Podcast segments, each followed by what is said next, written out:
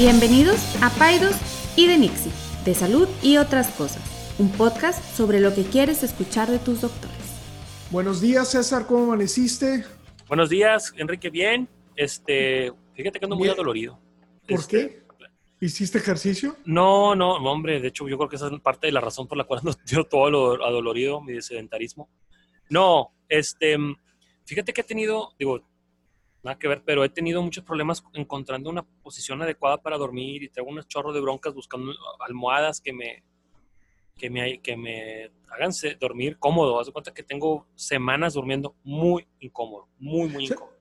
Sabes que las, estas almohadas que tienen como una curvatura, no me acuerdo, pero como que son como ortopédicas, son buenísimas y ayudan muchísimo para la Sí, de hecho tengo planeado nomás que termine la contingencia, que abran ahí el Palacio de Hierro, hay una tienda, ¿no? Esas tiendas como noruegas o suecas que venden almohadas y colchones, ¿sabes cuáles, no? Sí, sí, sí, sí, sí, pero la verdad es que sí, sí, sí tener una buena almohada es importantísimo. Ya sé, ya sé.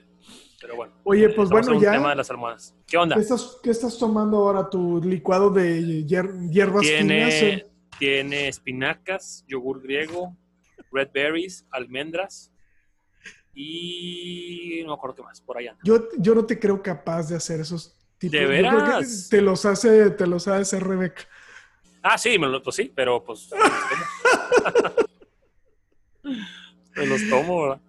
Oye, bueno, te tengo. ¿Qué onda? te- tengo un tema que es.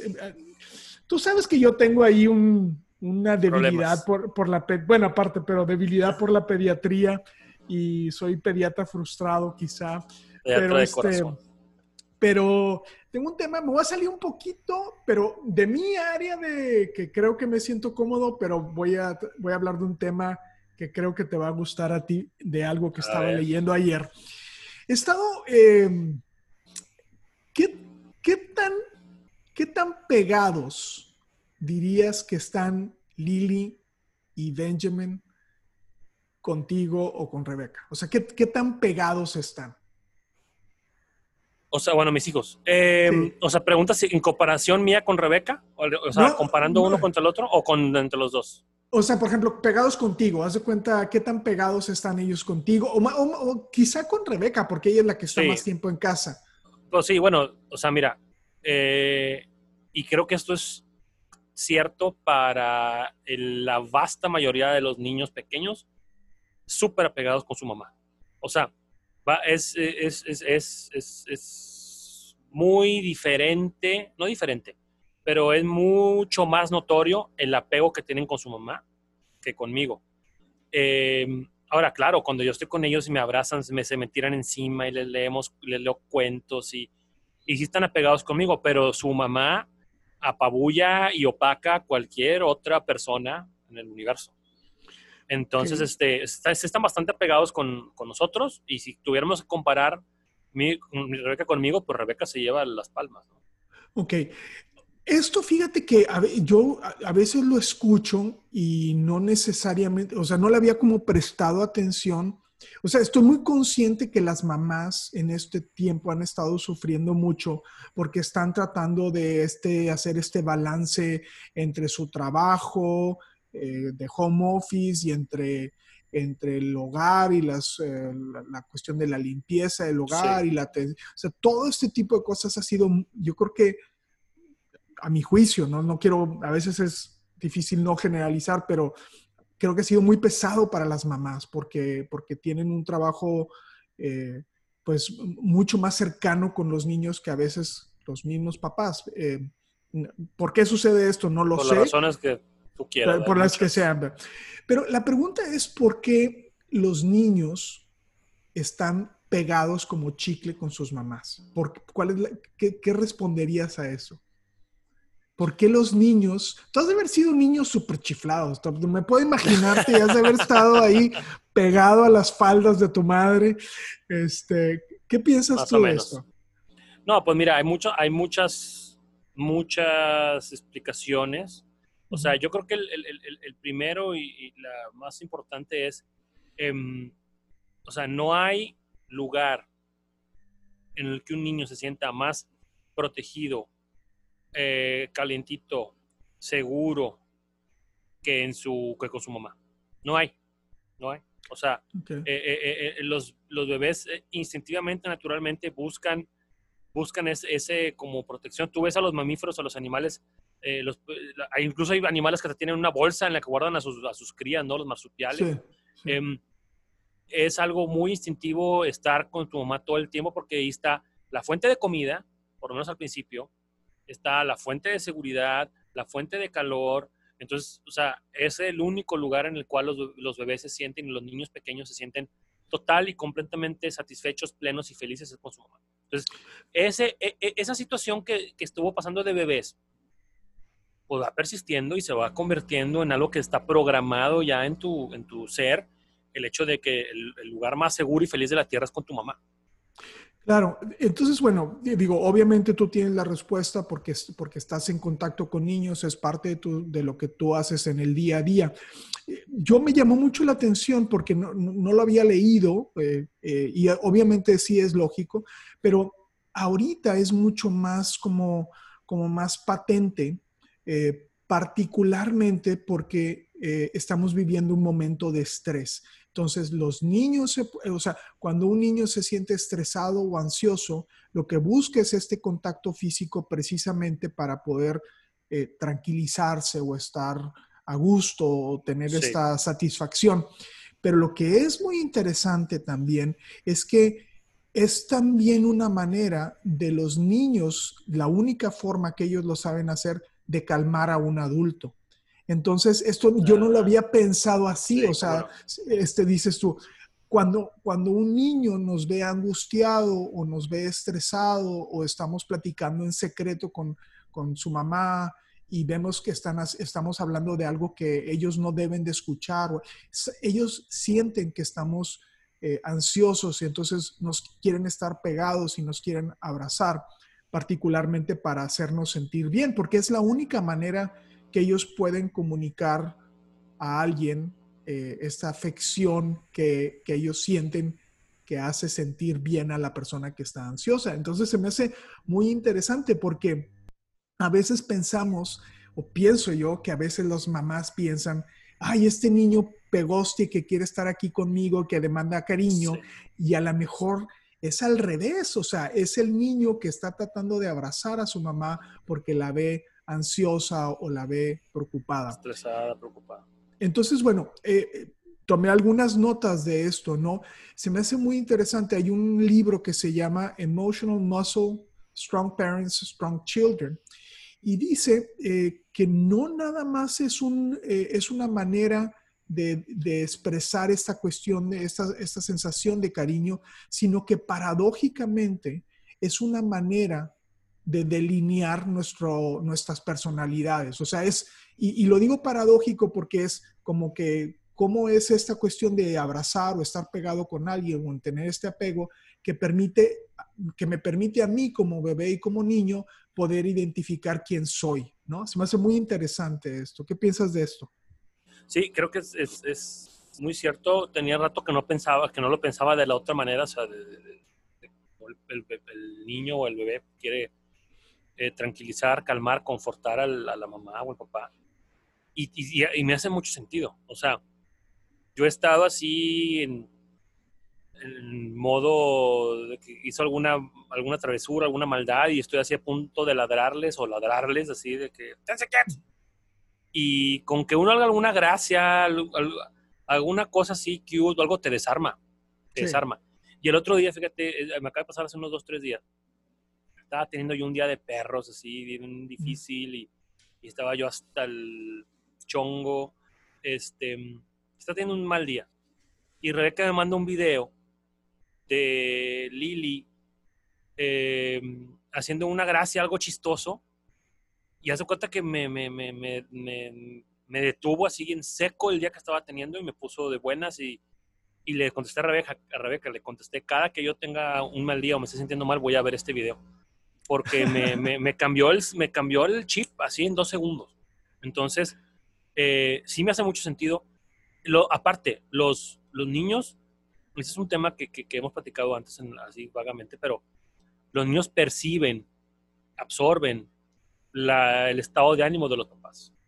O sea, aunque tú quieras poner una happy face, si estás estresado, ansioso, deprimido, etcétera, los niños lo perciben, lo levantan y lo pueden reflejar o te pueden hacer querer sentir mejor y lo hacen.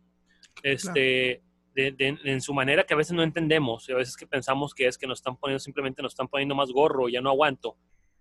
Y como tú bien dices, el, el, el, el niño se, se, se, da cuenta que algo está mal con la mamá, con el papá, que hay una situación emocional, intenta resolverla a la manera que ellos puedan. Claro, claro. Sí me hace mucho sentido, me resuena mucho y sí me, me, ha, me ha, pasado eh, mucho en la consulta, en los cuales las mamás eh, me, me, llaman o vienen, o vienen al consultorio, tenemos alguna videollamada me dicen, doctor, en esta, en esta cuarentena el bebé se ha hecho mucho más apegado a mí.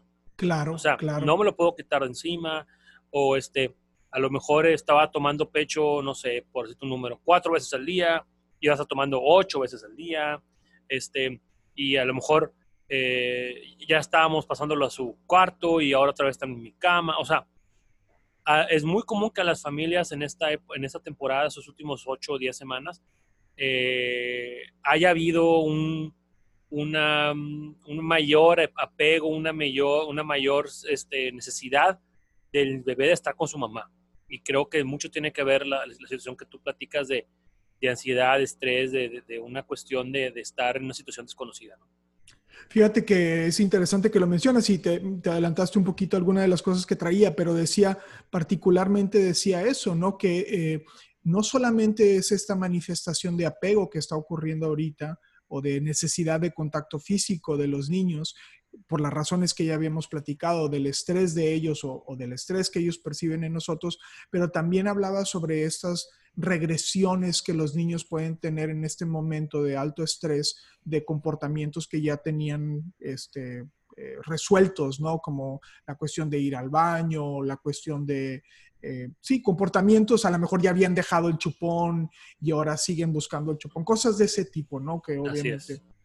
Pero bueno, mira, yo este artículo traía eh, algunos consejos, eh, los voy a decir y, y, obviamente tú con tu expertise si quieres contribuir un poquito más, porque yo simplemente estoy leyendo y, y, sí. y, lo que ya había leído.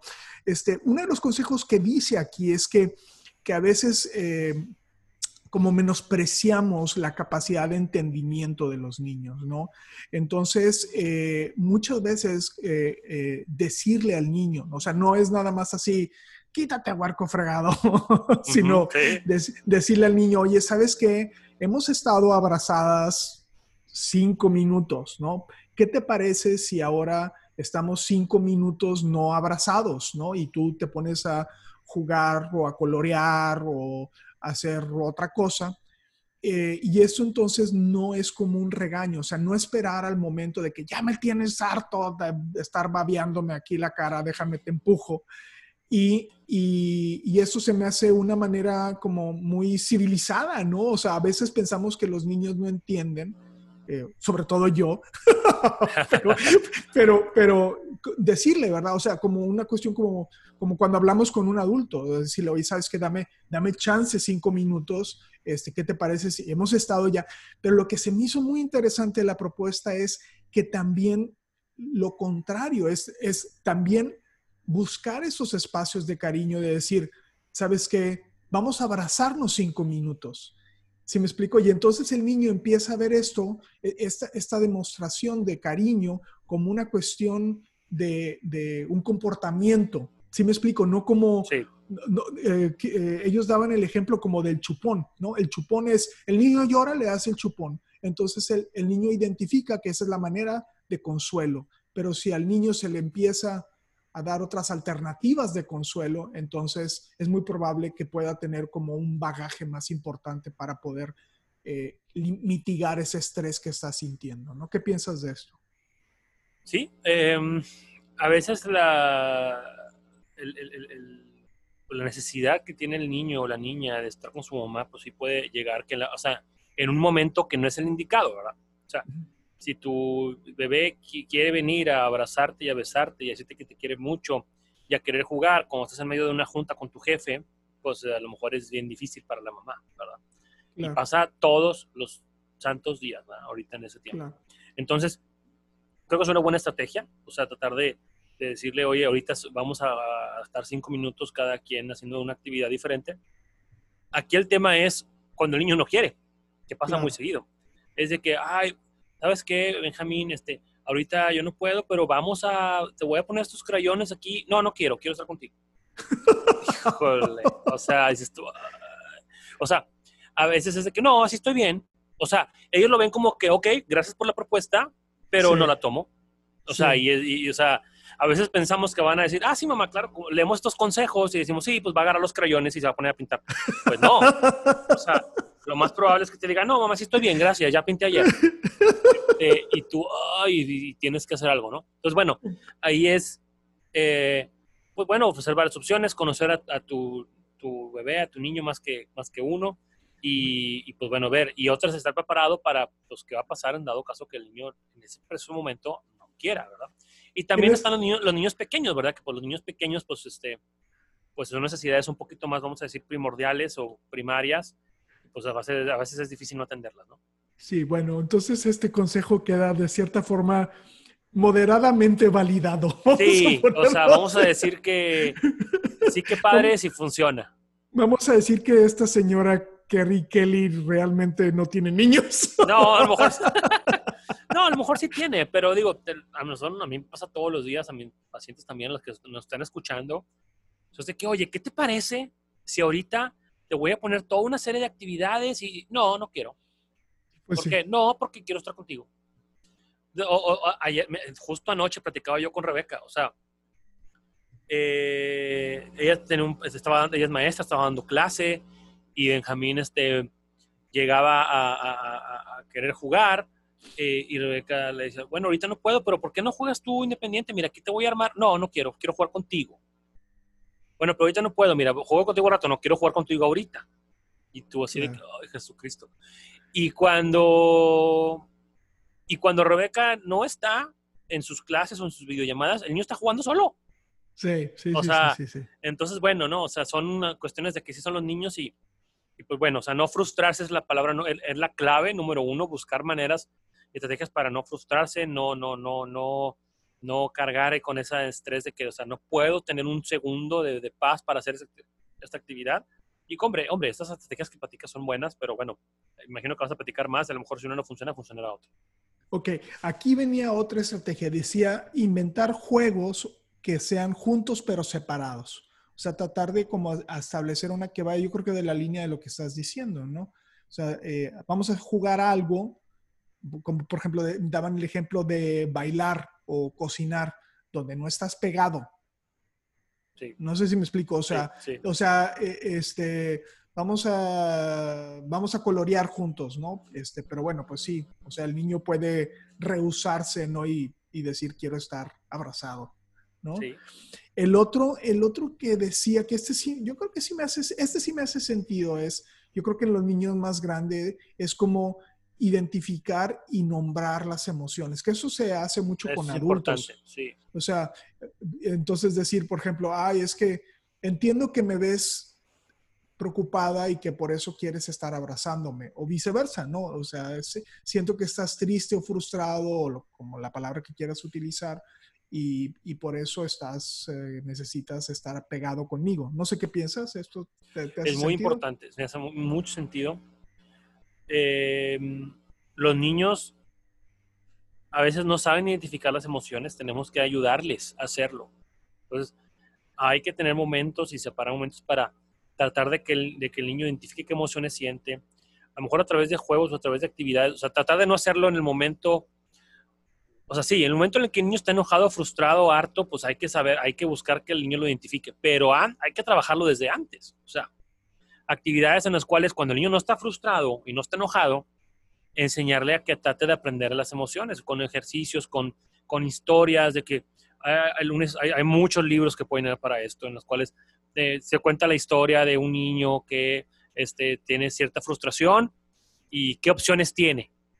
Y lo, ¿tú, ¿Qué crees que debe hacer este niño? ¿Debe de este, hacer un berrinche? ¿Debe de a con su mamá? O debe de irse a un, punto, a un calming spot donde él va a cantar una canción y se va a calmar, o sea, por ejemplo.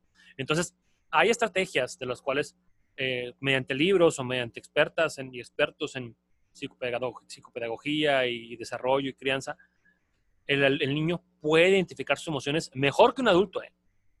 Benjamín ha trabajado con eso, eh, hemos trabajado con él con eso, tanto en la casa como en la escuela.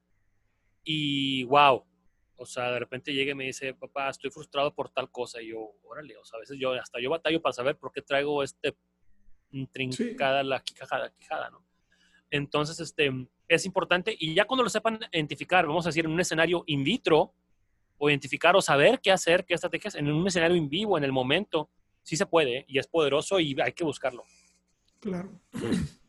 Yo sé que tú tienes a tus niños en una muy buena escuela, pero siempre me ha quedado, y me estoy saliendo un poco del tema, pero siempre me ha quedado la duda eh, sobre las capacidades que tienen muchos maestros eh, con relación, o sea, digo, no, no, quiero ser crítico de nada, no, no digo, este, eh, sé que es un tema muy delicado el tema de las escuelas porque las mamás las defienden así como a capa y espada y los papás también, ¿no? Por lo que nos cuesta. Pero, pero, pero siempre me ha dado, cuando, cuando tú empiezas a ver eh, todos estos elementos, ¿no?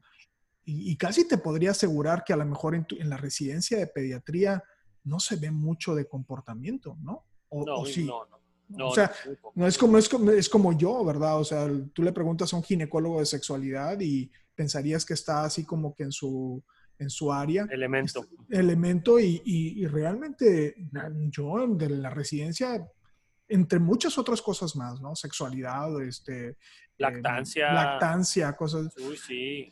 Pero, eh, y esto me lleva, saliéndome totalmente del tema, pero eh, ¿qué, ¿qué, tan frecuente, y no sé si ya te lo había preguntado, qué tan frecuente las, los temas de comportamiento del niño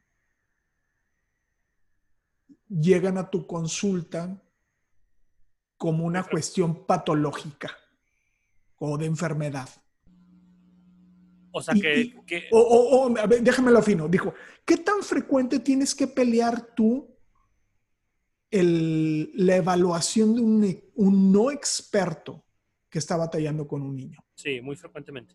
Mira, muy frecuentemente. Eh, y no es sí, tema sí, de... sin, sin, sin, menospreciar a las maestras que hacen no, un gran es trabajo. Lo que, es lo que iba a decir, o sea, sí, sí, sí. Sí, no es tema de que si las maestras están eh, bien o peor o mal preparados para esto. Eh, o sea, un maestro, una maestra se prepara en técnicas de enseñanza-aprendizaje, en técnicas de evaluación, en, en, y también obviamente tiene conocimiento sobre, sobre el comportamiento de un niño, qué es normal, qué no es normal, etc. Ahora bien, no es chamba del maestro o de la maestra hacer una valoración psicológica este, de que si ese niño tiene algún problema, etc. Estamos hablando del tema, pero bueno, rápidamente. Eh, hay un reto grandísimo, grandísimo en las escuelas eh, privadas y públicas, obviamente toda proporción guardada entre las escuelas privadas y públicas, donde la escuela privada se supone que se le puede dedicar una atención un poco más personalizada y un poco más uh, a modo a un niño que en una escuela pública, que pues bueno, todos sabemos que es un reto la, los números que se manejan, la cantidad de niños, los recursos, etcétera, ¿no? Hablando de escuelas privadas, eh, sí es muy común que un niño que a lo mejor tiene una cuestión del comportamiento, de la conducta, se pudiera trabajar de una mejor manera este, de lo que se hace, sin duda. Cada colegio es diferente, este, no hay colegios perfectos tampoco y el dinero no hace que un colegio sea, que pueda manejar mejor estos temas que, que otros, ¿verdad? Eh, sí hay muchos niños que tienen una cuestión del comportamiento a lo mejor relacionada a no saber identificar emociones, a no saber identificar estrategias adecuadas cuando se sienten aburridos, presionados, molestados, etcétera, y, surgen con una, con una cuestión de conducta que no es la adecuada. Eso se puede trabajar. Muchas escuelas lo trabajan. Yo tengo la fortuna de que mis hijos están en una escuela en la cual se trabaja de manera individual con el niño para ese tema en particular cuando se, se nota una necesidad. ¿okay? Y yo por lo menos y Rebeca también hemos visto un, un gran, una gran mejoría en todas estas cuestiones de identificar emociones, estrategias de qué puedes hacer cuando te sientes frustrado, cansado, enojado, etcétera. Al niño le tienen en el salón un, este, un lugar donde se puede ir, una mecedora donde se puede ir a calmar y a cantar una canción y luego regresar. Eh, tiene la, la, la, facilidad de que si se siente que tiene que ir a caminar, puede ir a caminar alrededor del salón, no se le reprimente, no se le reprende, Entonces, bueno, para eso se ocupa conocimiento de parte del equipo, no de, no de la maestra, de parte de todo el equipo docente y psicológico que es alrededor de un salón o de un grado. Se requiere tiempo, porque pues, o sea, es tiempo que se le dedica al niño personalmente. Eh, y pues se, se, necesita el personal que lo haga, ¿no? Entonces hay escuelas que no tienen ni el tiempo, ni el personal, ni el conocimiento así tan a detalle de qué hacer con ese tipo de estrategias. Y el niño sufre, pues claro que sufre. Sufre porque se le dice que es malo, que no se puede parar, o sea, que tiene que estar sentado un niño de 4 o 5 años durante una hora. Hay niños que para ellos es imposible sentarse más de 10 minutos. Imposible. Y no porque algo esté mal, sino porque ellos son a niños que aprenden moviéndose, que aprenden en, en, dinamismo, que aprenden corriendo, brincando, saltando, y que no aprenden sentados. Entonces, por decir un ejemplo, ¿no? O, o hay niños que, que cuando eh, no son los primeros en la fila o no son los primeros en hacer la actividad, eh, hay frustración que puede llegar hasta un berrinche dentro del salón. ¿Cómo pueden las maestras y el equipo manejar eso? Entonces, contestando tu pregunta, es muy variable, hay de todo. Sí me toca muy frecuentemente niños que son valorados y que ya son etiquetados como déficit de atención, hiperactividad, autismo, etcétera. Y realmente este, obviamente se les, se les valora de una manera ya más especializada, con neurólogo, con psicólogo, etcétera. Y no, lo que ese niño necesita es simplemente un poquito más de tiempo, un poquito más de atención y no tiene ningún diagnóstico. Entonces, este, pues bueno, ahí el tema es este, valorar y, no, se trata tampoco de, de, de, cambiar a los niños a tres, cuatro escuelas diferentes, ni de, ni de cambiarlo a la maestra, significa hacer una, realmente una valoración de si para mi niño porque cada niño es diferente. Puede haber un niño que encaje perfectamente bien en ese ambiente, en ese tipo de estructura, porque todo, es todo se trata de estructuras en niños pequeños. Y puede haber cosas en las cuales sabes que mi hijo no cuadra en esta estructura, no aprende como aquí le quieren enseñar, necesito buscar otra opción. Claro, claro, claro. Muy bien. y una, otra de las cosas aquí que, que decía, eh, que se, esto sí me hace mucho sentido, es la cuestión de mantener una rutina. sí, muy eh, poderoso decía que, que, esa es una de las, bueno, de hecho lo menciona como una de las estrategias más importantes, que es que los niños ahorita necesitan rutina, rutina, rutina. O sea, es, el niño está desconcertado por todos los cambios, estaba acostumbrado a ir a la escuela, a jugar con sus amiguitos, este, y ahorita no tiene nada de eso, ¿no? Y entonces seguramente, aunque no pudiera no verbalizarlo, se siente preocupado por eso, ha habido un cambio significativo en las cosas que, él o ella hacían. Entonces, bueno, tratar de establecer una rutina creo que es, es, importante. Fíjate, nosotros, eh, a 10 semanas, 11 semanas que llevamos de esto, todavía estamos estableciendo rutinas nuevas, ¿no? Eh, este, y es obviamente esto genera eh, sedentarismo, lo que ya hemos hablado, ¿verdad? Pero entonces creo que, esta parte de, como estrategia, ¿no? Como consejo es eh, establecer rutinas a los niños, eh, buscando, como ya bien lo mencionas tú, algo que funcione para, para esos niños, ¿no? Sí, la, la, rutina es, es algo fundamental en la crianza y en el comportamiento de los niños. Es súper poderosa. Cuando hay caos, cuando no hay un orden de las cosas, cuando no sé qué sigue, no sé qué va a pasar en mi día, los niños tienen a veces incertidumbre, ansiedad, estrés, pero cuando todo va acorde a lo que les toca y yo ya sé que después de comer este, tengo mi siesta, o ya sé que después de mi siesta siempre voy a jugar afuera, o yo ya sé que después del baño ya es porque me voy a dormir, siempre a la misma hora, todo eso yo les genera tranquilidad, todo está bien, ¿sale? Bueno, y ya para finalizar, termina, eh, fíjate, el, este, el artículo eh, termina con algo que me, que me recordó mucho, eh, bueno, no me recordó mucho, pero me hace sentido es, o sea, tú tienes ahorita niños chiquitos, yo mis hijos ya están grandes y yo soy el que voy y los busque y les digo, puedo estar pegado contigo. Te puedo abrazar. Te puedo abrazar.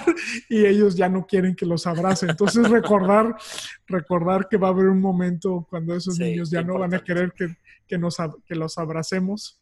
Y entonces, este, pues yo ya con cierto grado de añoranza te diría que, que mejor lo disfrutemos, ¿no? Y, y yo sé que es pesado, pero que, que, es algo que, es muy frecuente ahorita, ¿no? Y los escucho a las mamás y por eso me llamó mucho la atención el artículo y por eso quería compartirlo contigo y, y, obviamente que dieras tu, tu, tu, versión de como experto de esto, ¿no? Entonces, este, me tomé esta libertad de hablar de un tema pediátrico, pero, pero este, creo que a las mamás les puede servir algunos de los consejos que tú diste y de los que venían en el artículo, ¿no? Yo creo que también una de las cosas que siempre he dicho es que eh, eh, buscar a los expertos y leer.